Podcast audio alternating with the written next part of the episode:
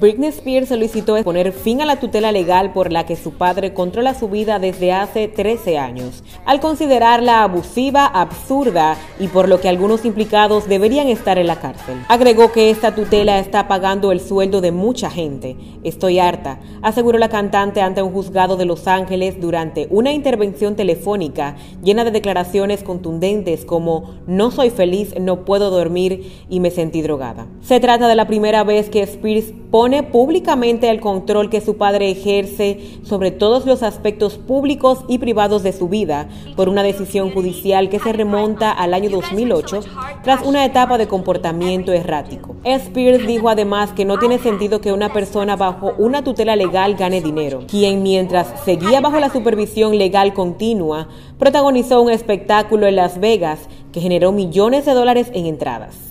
Spears expresó en varias ocasiones su voluntad de terminar con la tutela y se negó a volver a ser evaluada por desconocidos. Sin embargo, su abogado Samuel Ingham no formalizó esa petición ante el tribunal y las dos partes volverán a reunirse en una fecha aún por fijar. En el resto de la apasionada intervención, Spears defendió su vida durante estos 13 años como un secuestro en el que no tiene libertad para hablar con la prensa, dar entrevistas, casarse o formar una familia.